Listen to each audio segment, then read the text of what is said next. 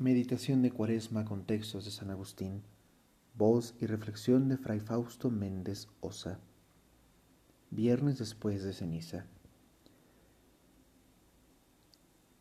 Que dicho número, el 40, es signo de este tiempo de fatiga en el que luchamos contra el diablo bajo la obediencia a Cristo, lo manifiesta también el hecho de que consagraron al ayuno de cuarenta días tanto la ley y los profetas por medio de Moisés y Elías, que ayunaron durante ese número de días, como el Evangelio, mediante los días de ayuno del Señor, durante los cuales fue tentado por el diablo.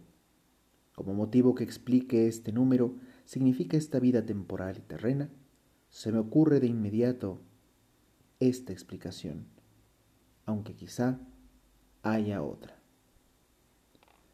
Del texto Concordancia de los Evangelistas. Reflexión. Cuaresma es tiempo de fatiga. Luchamos y perdemos, luchamos y ganamos, luchamos, luchamos, luchamos. San Agustín explica el número 40 como un tiempo de lucha personal, de lucha espiritual. No se trata de que venzamos al mal, sino de que se prefiere el bien, que a pesar de nuestras debilidades, defectos, y carencias, sepamos que el amor de Dios nos ayuda a ser mejores. Nunca alcanzaremos la perfección. No la buscamos, aunque la deseamos. Cuaresma es tiempo de configurarse con Cristo, pero cada día.